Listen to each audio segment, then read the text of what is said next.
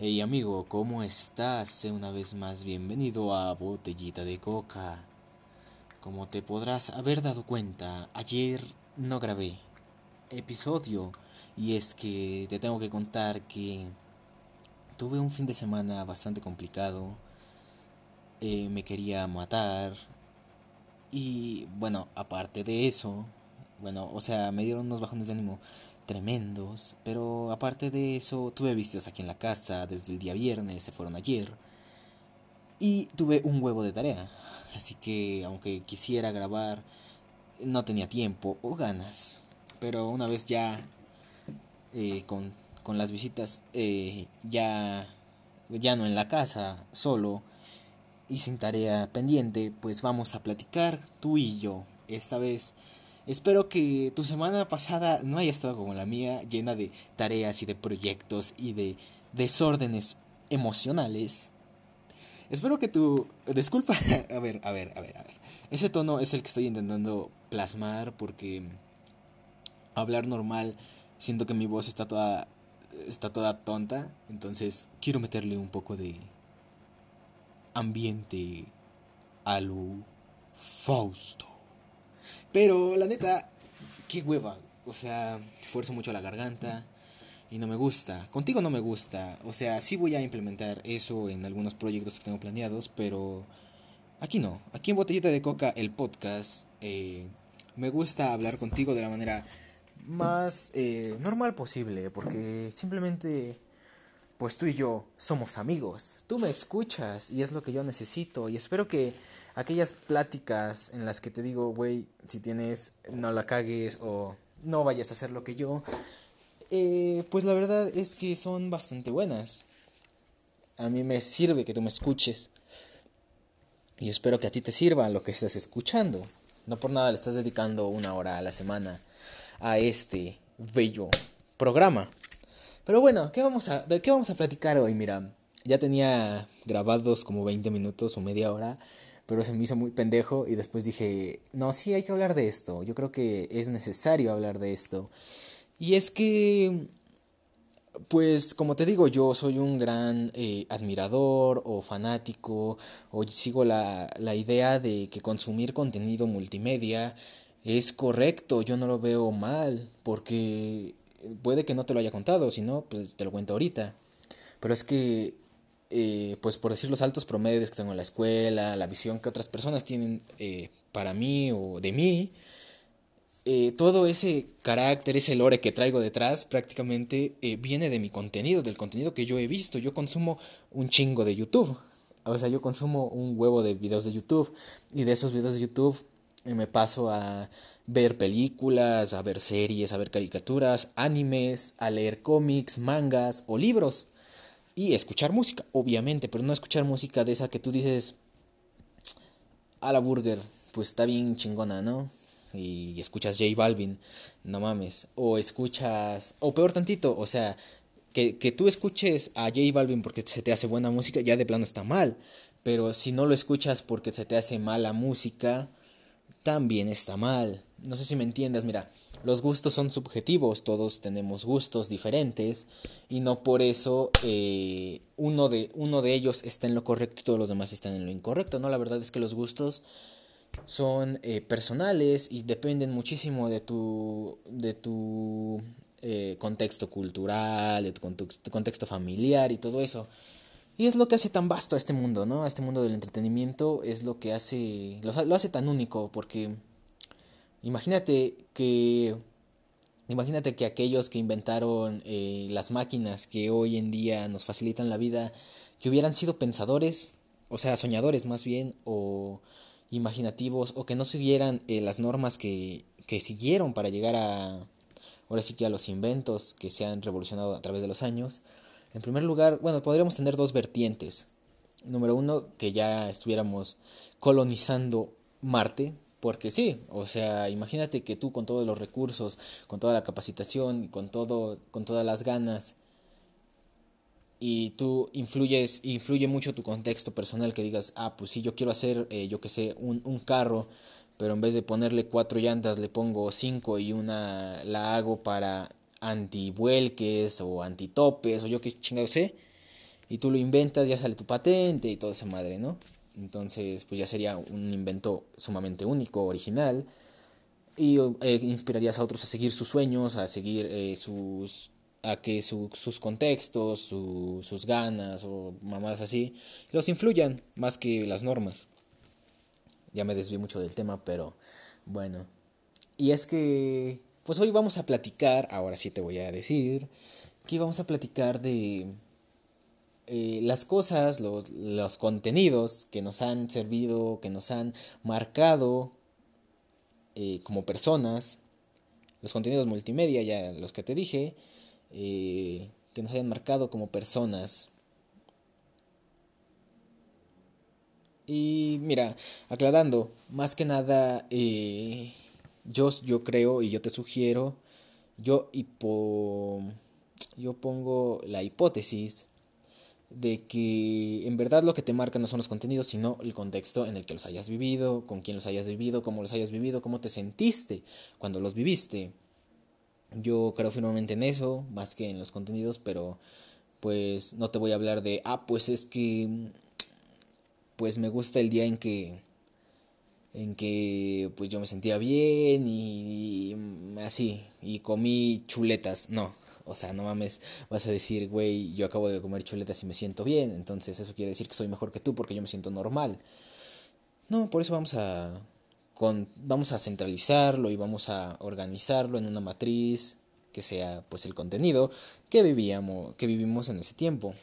Empezamos con películas, te, te, las mencioné primero, entonces vamos a empezar con películas. Las películas que a mí me han marcado desde siempre, desde niño, en primer lugar, tengo a la trilogía de Spider-Man de Sam Raimi.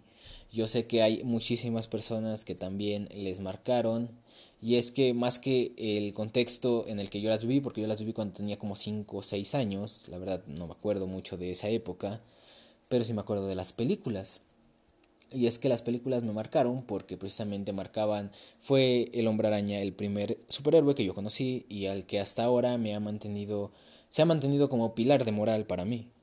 O sea que puede que te digan que el hombre araña es para niños, a lo mejor si es que a ti te gusta y si no te gusta y piensas que es para niños, déjame decirte que estás en un completo error, porque el hombre araña tiene historias sumamente maduras, tiene una personalidad eh, estructurada muy bien. Eh, la otra vez vi cómo lo comparaban, cómo comparaban la personalidad de Peter Parker con el complejo psicológico, el complejo de Atlas, y la verdad es que es sumamente bestial cuántos aciertos se tiene con esa teoría.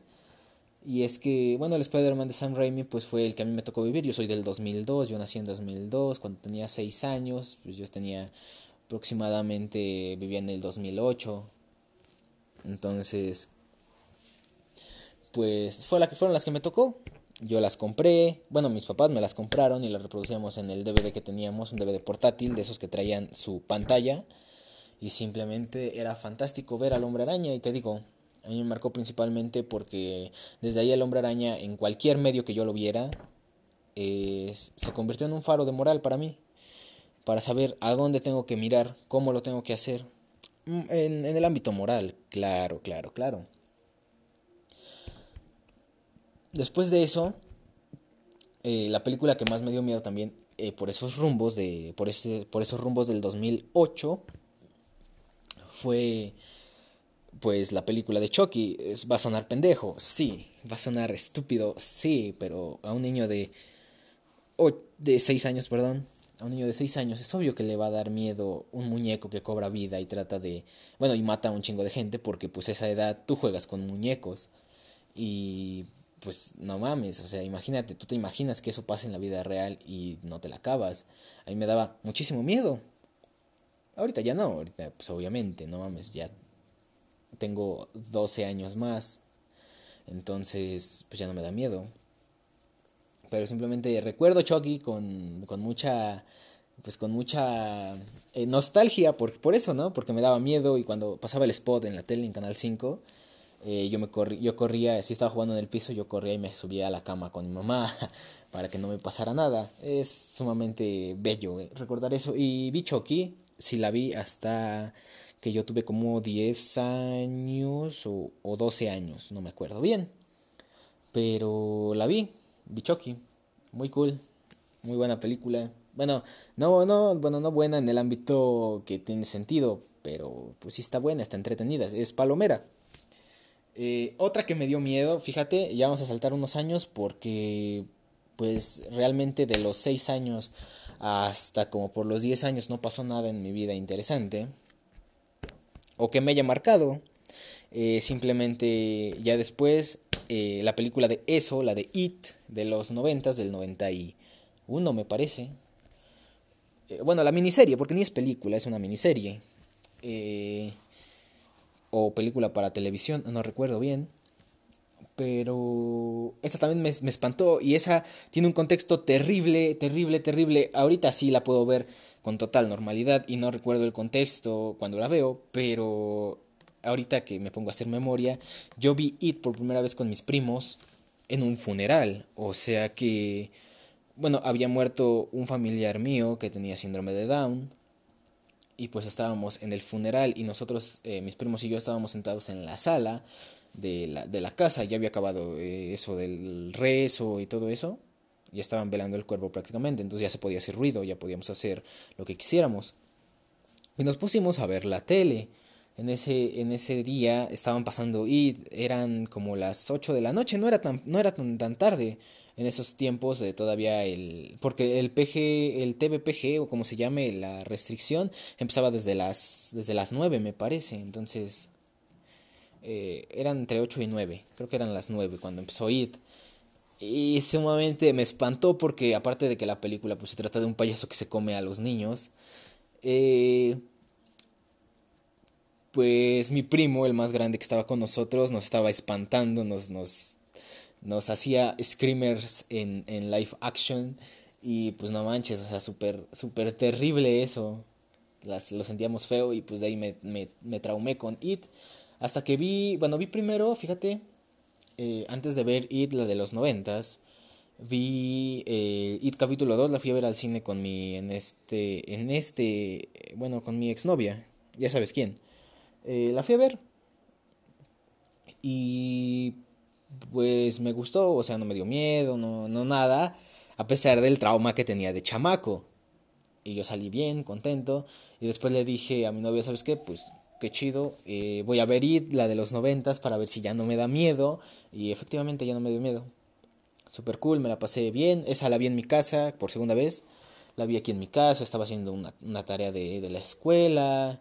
Y ese, ese, ese contexto, porque ya es la, en la casa en la que yo vivo actualmente, o sea que no tiene mucho que vi It.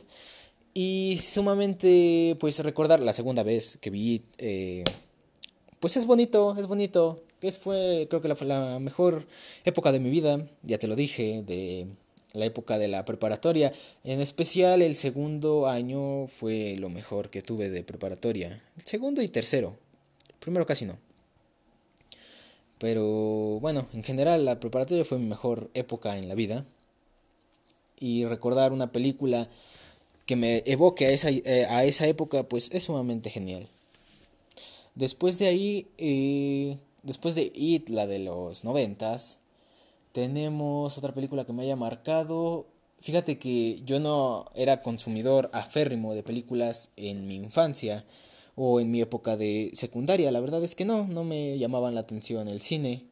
Hasta que entré a la preparatoria fue cuando me empezó a llamar muchísimo la atención el cine. Y tengo varias películas de mi época de gloria, de mi época dorada. ¿Qué te voy a, qué te voy a decir algunas de ellas? aparte de It. Eh, otra que me marcó muchísimo fue pues Toy Story 4. Ya voy a ir en, desorden porque pues no me la sé en orden. Toy Story 4 la verdad es que yo la viví sumamente genial, se me hizo muy padre y es que pues fue mi primera cita con mi exnovia. Fuimos a ver Toy Story 4 y me la pasé increíble. Fue nuestra primera cita y pues que te digo, o sea, ya ese mero, ya ese simple hecho es el que lo vuelve mágico. Y pues cada que recordaba pues Toy Story 4 en específico, pues me recordaba a ella. Y pues época dorada, nostalgia de la perrona. Eh, eso en cuanto a cine, porque tengo varias películas que me marcaron eh, fuera de, pues ya fuera del cine, o sea, sí, eh, en mi época de, ahora sí que ya en mi época de, de preparatoria yo sí fui un chingo al cine, más que nada para ver las películas de Marvel, porque pues sí me gustan, son entretenidas, son palomeras. Y tiene, se me hace buena, pues se me, se me hizo interesante desde el principio que conectaran e hilaran todas las películas. Se me hizo genial. Entonces, pues, yo he seguido el universo Marvel hasta ahorita, hasta WandaVision. Y está muy bien. O sea, yo he ido al cine para ver esas principalmente.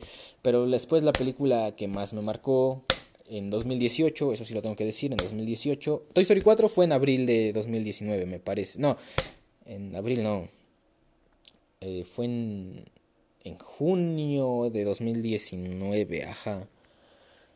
Eh, pero ahora sí que la de 2018 que me marcó a mí fue Ready Player One, la de la que produce, iba a decir que dirige, la que produce Steven Spielberg.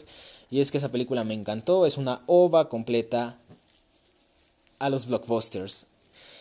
Soundtrack único, bueno, muy padre, eh, una historia bastante bien, unos efectos especiales fenomenales. Eh, una nostalgia, aunque no mames, o sea, es que es, es, raro que nosotros los que hayamos nacido en los 2000 tengamos una nostalgia por los 80s y 90s cuando la neta ni los vivimos. Pero así, ahí estamos mami y mami, no, es que los 80s eran mejores y que no sé qué. Pues ya, ¿qué te puedo decir yo? Este, entonces, pues yo soy de esos.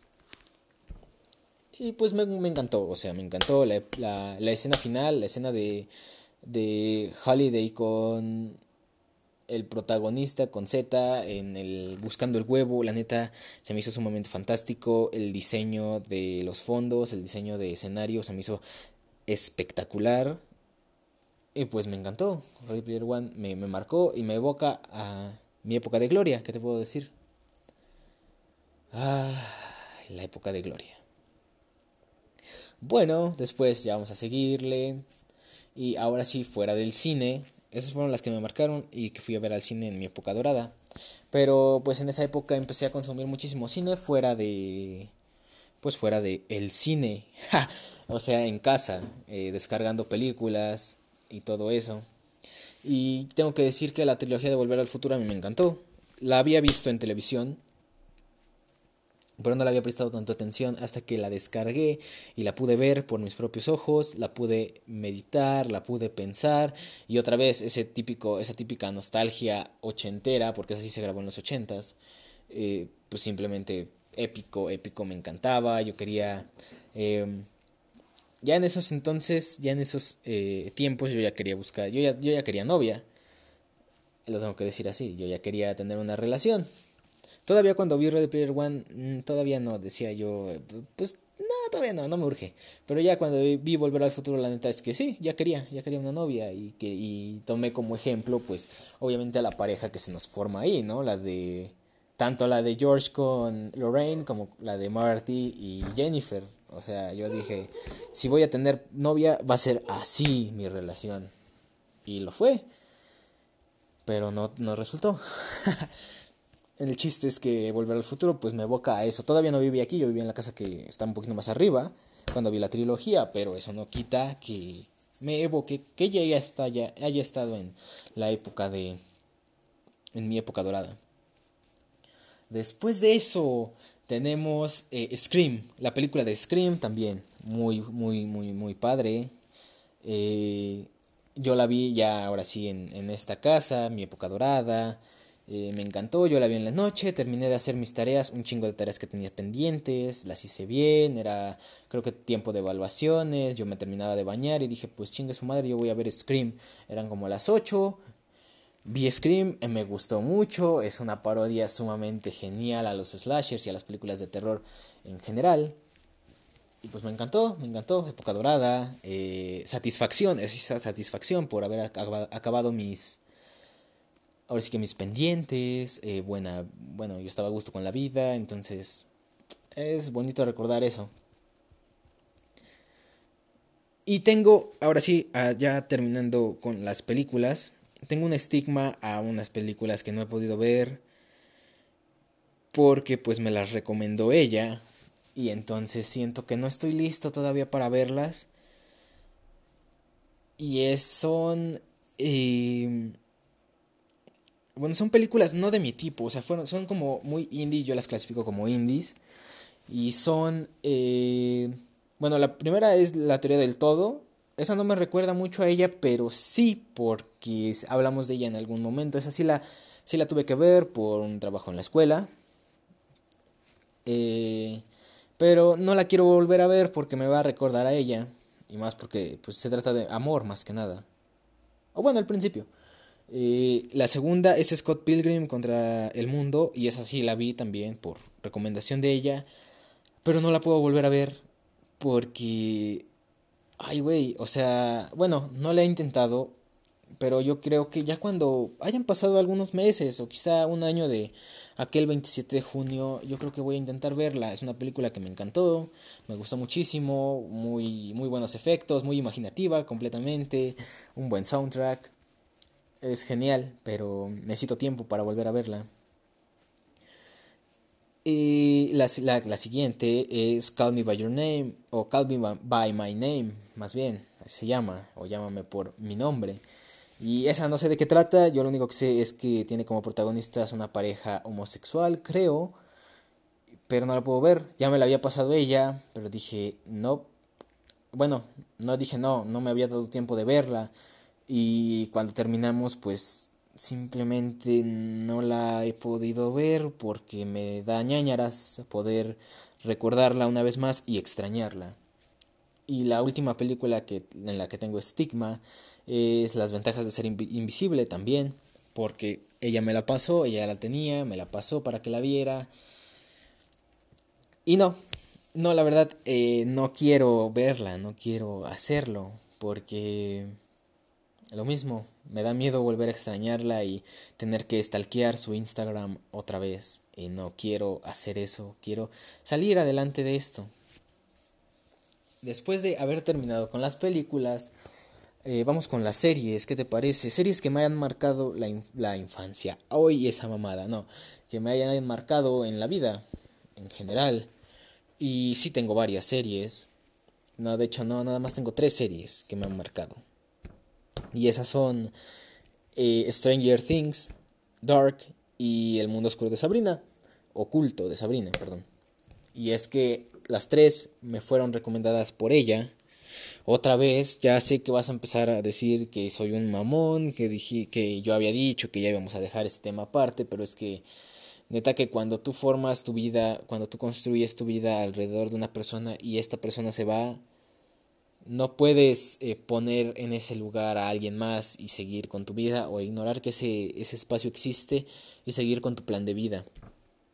No se puede, es como si tú hicieras un castillo de, de naipes y le tiraras la base no puedes, te va a costar tiempo reconstruirlo y encontrar otra base para que ese, ese, ese plan tenga fundamentos. Yo no lo he encontrado, lamentablemente. Entonces es por eso que yo lo sigo mencionando, porque pues estoy roto, no tengo un, un camino que seguir.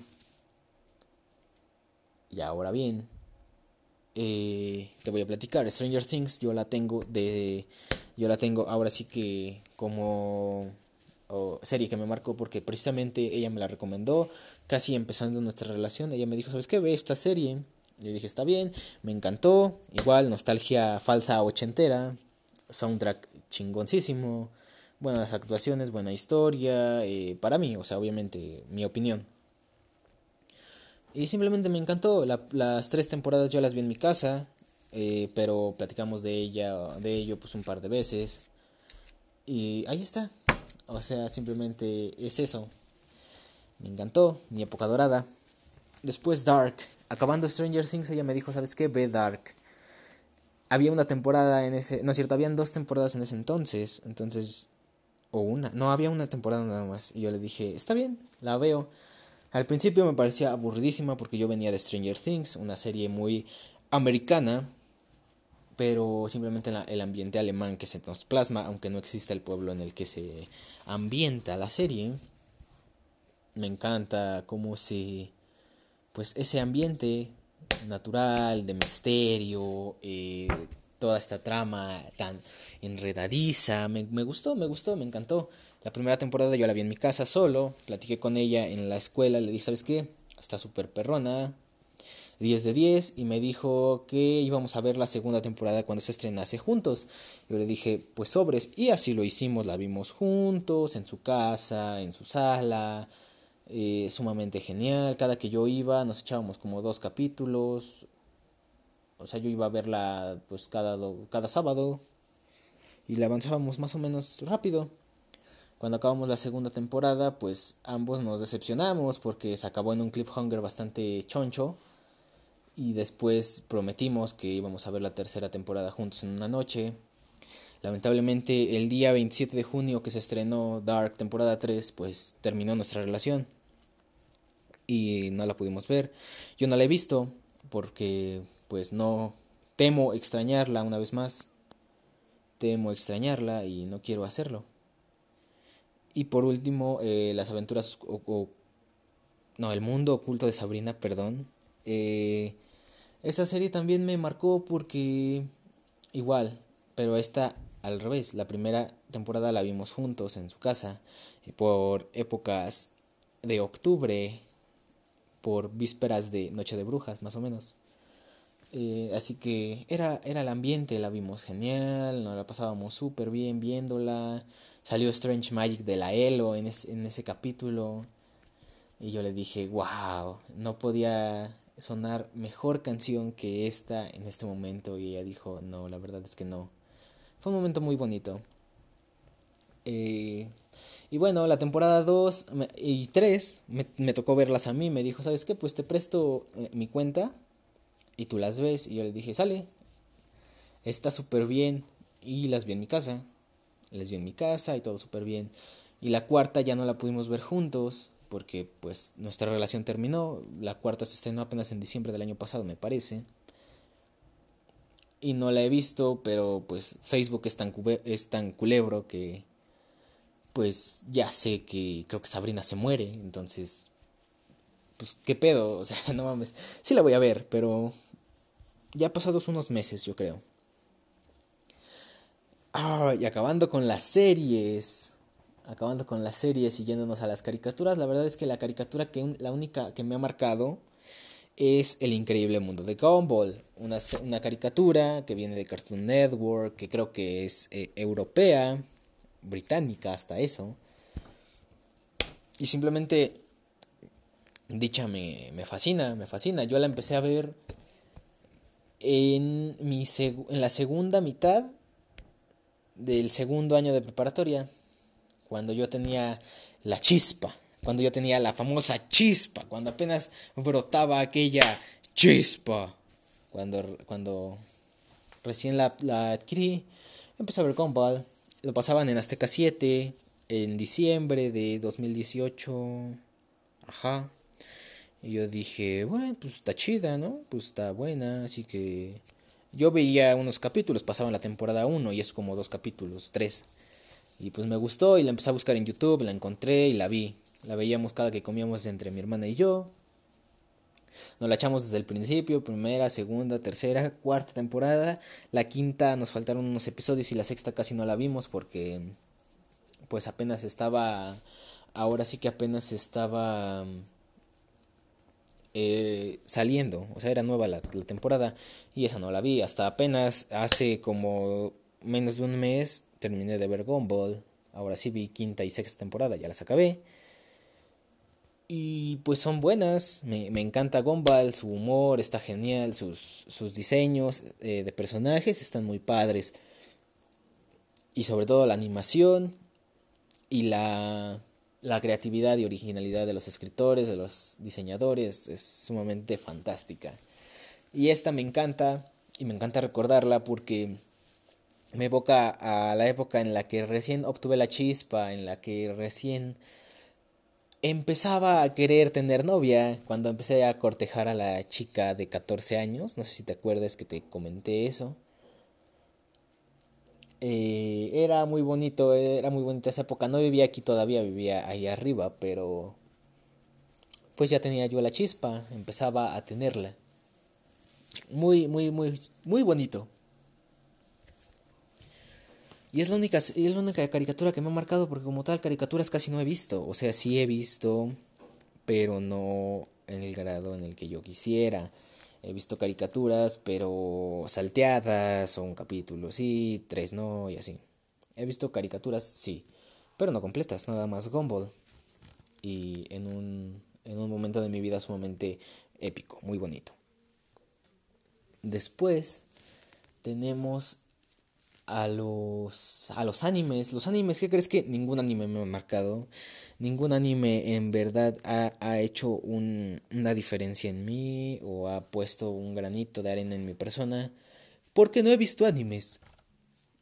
O sea, he visto dos. He visto Pokémon, que yo te lo conté desde hace un buen tiempo pero no me marcó. O sea, es un, es un eh, anime bastante bueno, de acción y todo lo que quieras, pero pues no te marca. O sea, está bueno para verlo y todo eso, pero no te marca.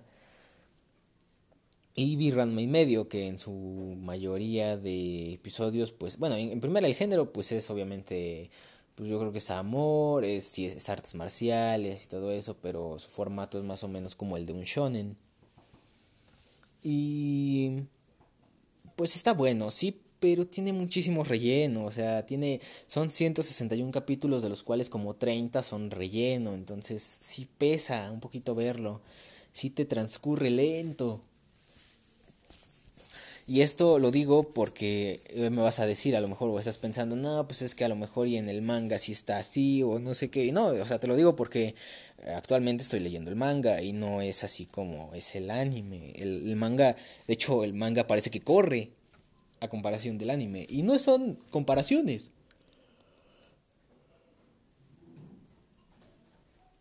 Y no son comparaciones porque sería muy estúpido comparar una obra literaria con una obra de televisión. Es muy pendejo. Y no estoy diciendo que lo estoy haciendo, la verdad. Simplemente que pues a mí se me hace así y por eso no me marcaron. Además de que Ranma lo vi en primer lugar ya en mi época de post eh, relación, o sea, ya en mi época de en la que yo me siento mierda. Y aparte, pues yo eh, vi más o menos como el capítulo sesenta y tantos de Ranma o la mitad de la, de la serie cuando yo me enfermé, o sea, empezando el año. Entonces, cada que escucho, cada que veo el opening de Ranma, el segundo y el tercero, el de el que tiene la canción de Little Day de Ribbon y el de Omoy de Gallipaí de Coco,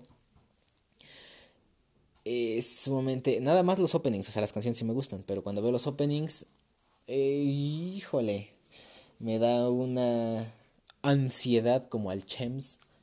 Muchísimo, muy grave, porque pues me recuerda a la época en la que yo estuve sentado, bueno, eh, acostado en la cama todo el pinche día, ahí eh, entreteniéndome un ratito en la noche jugando al Smash y con calentura, con fiebre. No mames, o sea, una época terrible en mi vida que curiosamente tiene como un mes que pasó. Un poquito más de un mes. Entonces, ay, güey, esa es, está, está muy fea. Después, vamos con los animes. Los animes, perdón, los mangas, ¿no?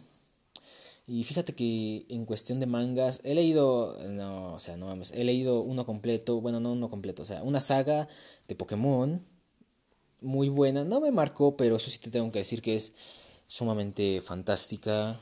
Que es eh, la saga de oro, plata y cristal de Pokémon. Pokémon Special, para ser específicos. Y es que la historia está sumamente fantástica. O sea, la historia es increíble. Sumamente, nada más la historia, o sea, con eso, porque te cuenta la historia de tres niños. Uno que se roba un Pokémon del laboratorio, el, el típico prota y una niña que es especialista en capturas, pero con los pies. o sea, la, la, niña creo que patea las, las pokebolas y las lanza bastante bien. Y el chiste es que van, eh, pues van haciendo su camino. No van por las medallas de gimnasio, eso sí.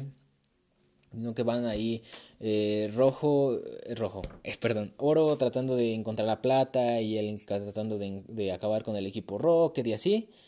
Y después de eso, ahora sí que se les une cristal y se encuentran con un güey que, que tiene Pokémon de hielo y no sé qué tanto.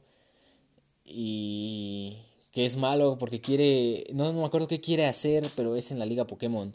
Creo que la quiere destruir y ahí están los, los tres héroes y de repente llega el héroe de la saga anterior, llega Oro y llega Amarillo, llega Yellow, perdón, y llega con las aves legendarias y el aquel güey, ah, ya me acordé, el villano quiere controlar a Lugia y a Ho-Oh y sí lo logra y entonces, no mames, es una batalla campal sumamente épica. Me encantó, me encantó el, ese, esa saga, está muy buena, la verdad. Y ahorita estoy leyendo el de Ranma, Ranma en medio, llevo 9 tomos de 38, voy por el 10, hoy lo leo el 10, estoy tratando de leer uno diario para que no se me junten las cosas que tengo por hacer. Y me gusta, como te digo, el, el manga en contraposición al anime pues va corriendo va corriendo, te cuenta un chingo de historias y un huevo, un huevo, un huevo y te, las va metiendo y, ay, güey, o sea, está chido, está chido, la verdad es que es sumamente épico. Y en cuanto a, a cómics, creo que no los mencioné, pero la neta, cómics enteros, he leído muy pocos, la verdad. O sea, tengo tomos, tengo tomos de esos que vas a Aurrera o vas a Walmart y los ves en la sección de revistas, te los compras por puro morbo, por saber qué está pasando en el, en el mundo de los cómics. Y sí, o sea, ahí tengo varios de Spider-Man. Tengo uno completo, eso sí, el Spider-Man Blue. Y me gustó. Es una historia sumamente trágica, muy triste, te dan ganas de matarte. Yo ya las tengo incluidas. Pero... Pues es triste, no me marcó. O sea, está muy buena la historia. No me marcó, pero está excelente. He leído por, eh, pues ahora sí que ella me lo prestó, el de la Liga de la Justicia, el que inspiró la película animada y el de la película de 2017. Eh, ese me lo eché en una tarde. No manches, esa vez, bueno, estaba picadísimo porque ya conocía yo la película, ya había visto la película de 2017 y quería compararlos. Muy estúpido de mi parte, pero pues me lo acabé así de rápido. Y estuvo sumamente fantástico. Me gustó, no me marcó, a pesar de que ella me lo haya dado como todo lo que he mencionado en, series y los estigmas en películas. Eh, eh, eh, ese cómic no me marcó, simplemente pues está cool. ¿Qué te puedo decir? Está muy bueno, muy buena historia. Y el cómic que sí me ha marcado para que veas es Spider-Man The Other o El Otro. Que ese sí está brutalísimo, yo lo leí aquí en, digital. Eh, y neta que yo leí primero el primer tomo porque dije, pues ahí los tengo guardados, ¿para qué chingados los quiero si no los voy a leer? Y los leí. Y el primer tomo me quedó increíble. Y después empecé a leer el 2, el 3, el 4, el 5 y el 6. Quedé horrorizado por la escena donde Peter se nos muere a manos de Morbius. No, Morbius. Eh, Morbius es el, pendejo que acabo de decir es el... Ay, carajo, Morbius es el de la película el que va a salir, el vampiro. No es a manos de Morbius, perdón, es a manos de... No me acuerdo cómo se llama, me lleva la me trajo, pero es el güey de... El que come Spider-Man a través del multiverso. Morlum, Morlum, así se llama. Y sumamente es una escena brutal y como Spider-Man no se encuentra bien y es sumamente brutal porque como te dije al principio del video, Spider-Man es mi faro de, de moral y de esperanza. Y verlo en una historia sumamente hundido, mal de salud, es desgarrador como fan de Spider-Man verlo así. Y esa historia vaya que sí me marcó. Ah, y he leído Deadpool contra Carnage, pero pues es una miada tras otra. Es un cómic muy, muy meh. Y he leído otros tomos por ahí. Pero pues ahora sí que los importantes eh, te los marqué y el que me ha, ahora sí que el que me ha dado de qué hablar pues es el Spider-Man Dioda. Y ya finalizando los libros, la verdad en cuanto a libros no tengo libros que me hayan marcado o no tenía prácticamente porque como te dije creo que en el, en el, sistema, en el episodio pasado eh, a mí jamás me llamó la atención la lectura porque prácticamente la imponían en la escuela haciéndote leer un libro diario y pues me aburrió, me aburrió, no, yo no seguí con ese hábito hasta que empecé mi relación con Jocelyn y ella me empezó a inculcar el mundo de la lectura, ajá, todo bien. Y pues en ese lapso, ya en mi, ya en mi, ya en mi época dorada y en mi época de que me, quiero acabar con todo, eh, pues ella me prestó El Señor de las Moscas, al diario de Ana Frank, los leí, todo cool, me gustaron. No me, ahora sí que no me, no me marcaron, a pesar de que me los haya prestado ella. Ella me regaló en Navidad el gran diseño de Stephen Hawking. Lo leí, me dolió la cabeza, está muy cabrón de leer, pero sí le entendí, más o menos. Tampoco me marcó. Mi hermana me regaló de cumpleaños Harry Potter y el prisionero de Azkaban, una historia que al menos en el cine, pues sí me gustó. También me gustó cómo se narra y todo ese rollo. O sea, el libro me gustó también. Y después de ese libro leí... Ah, pues creo que ya. O sea, te digo, no he tenido lecturas hasta. Ahora sí que hasta. Y eso va en contra de mis principios totalmente. Eh, nos impusieron otra vez aquí en la universidad leer un libro que se llama Donde habitan los ángeles. Un pinche título más feo no se podía eh, encontrar. Y el chiste es que yo lo leí a pesar de que estoy completamente en contra de esa cultura de imponer a la gente eh, leer. Pero lo tuve que hacer porque tuve que hacer un trabajo ayer sobre él.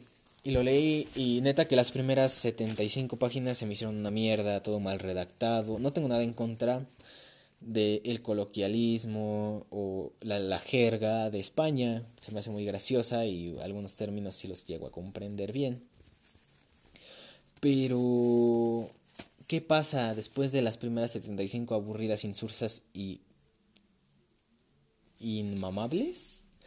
Eh, páginas. Bueno, llega el capítulo titulado como Judith, donde nos cuenta la historia del protagonista. El, protagonista, el protagonista nos lo, nos lo cuentan como un niño. Un niño que llega a la casa de sus tíos abuelos a vivir y ahí se la pasa. Y el chiste es que en Judith, en, el en la página 76, el niño ya es, pues ya es grande, ya va, no sé si en la secundaria o en la prepa, creo que en la secundaria y tiene una, una novia que se llama Judith. Y ya, ¿no? Todo bien, él está feliz, él está contento, pero Judith lo engaña con otro y entonces se desborona su, su, corazón. Eso no, no es nada identificable conmigo, a mí no me engañaron. Pero el chiste es que la ruptura amorosa como, como, como parte de un capítulo de un libro pues me va a llamar la atención, ahorita mismo. Y ya el, el, protagonista va a arrancar su foto de un portarretratos y llega su tío abuelo y le dice, supongo que ella solo te dio malos recuerdos, ¿a que no? Y él le responde que no es así. Y el tío, o sea, le dice las palabras más sabias que he leído, ojo, leído, no escuchado, no pensado, no nada, o sea, leído. Y el tío le dice, entonces, por favor no arranques esa foto, las personas que nos han dado buenos momentos no merecen ser olvidadas, no merecen estar encerradas en el cuarto del olvido, porque cuando dicha puerta se llegue a abrir, los recuerdos que salen de ahí te van a lastimar. Lo mejor para lidiar con una persona que te, que te trajo muchísimas alegrías es aprender a domar esos recuerdos. Un recuerdo domado jamás, un recuerdo domado jamás, va, jamás te va a lastimar. Y entonces desde esa línea a mí el libro me encantó. O sea, obviamente ya para adelante, ya no vi yo eh, que seguía o que iba atrás, ya no, ya no me dio tiempo de leerlo más. Pero entonces desde esa línea del tío del prota, pues digo, ay, güey. Y sí, a partir de ahí el libro se me hizo muy padre, se me hizo muy cool. Es un capítulo, es un libro de episodios episódicos, valga la redundancia. Cada, cada capítulo del libro te cuenta una historia donde dicha o los eventos de dicha no, no interfieren en los capítulos siguientes. A menos de que sea un evento importante, claro está. Como la muerte de un personaje o que alguien se vaya a vivir para con los protas o así. Se me hizo sumamente cool y ese es el libro que, o bueno, más bien el fragmento de una lectura que más me ha hecho sentir bonito, sentir algo. Y pues bueno amigo, ahora sí que te dejo porque son las 3 y me tengo que ir a trabajar. Espero que tengas un, un, inicio de semana hoy lunes sumamente bello, muy bonito, lleno de aprendizaje, lleno de conocimiento, de nuevas experiencias. Espero que tú y tu posible pareja que, que tienes eh, sean muy felices. Por favor, no la riegues, güey. Neta, se siente bien feo quererte matar diario. Entonces, por favor, cuídala mucho y sé feliz, claro que sí. Pues bueno, esto fue Botita de Coca y nos estaremos saludando la próxima semana. O este domingo, más bien. Hasta luego.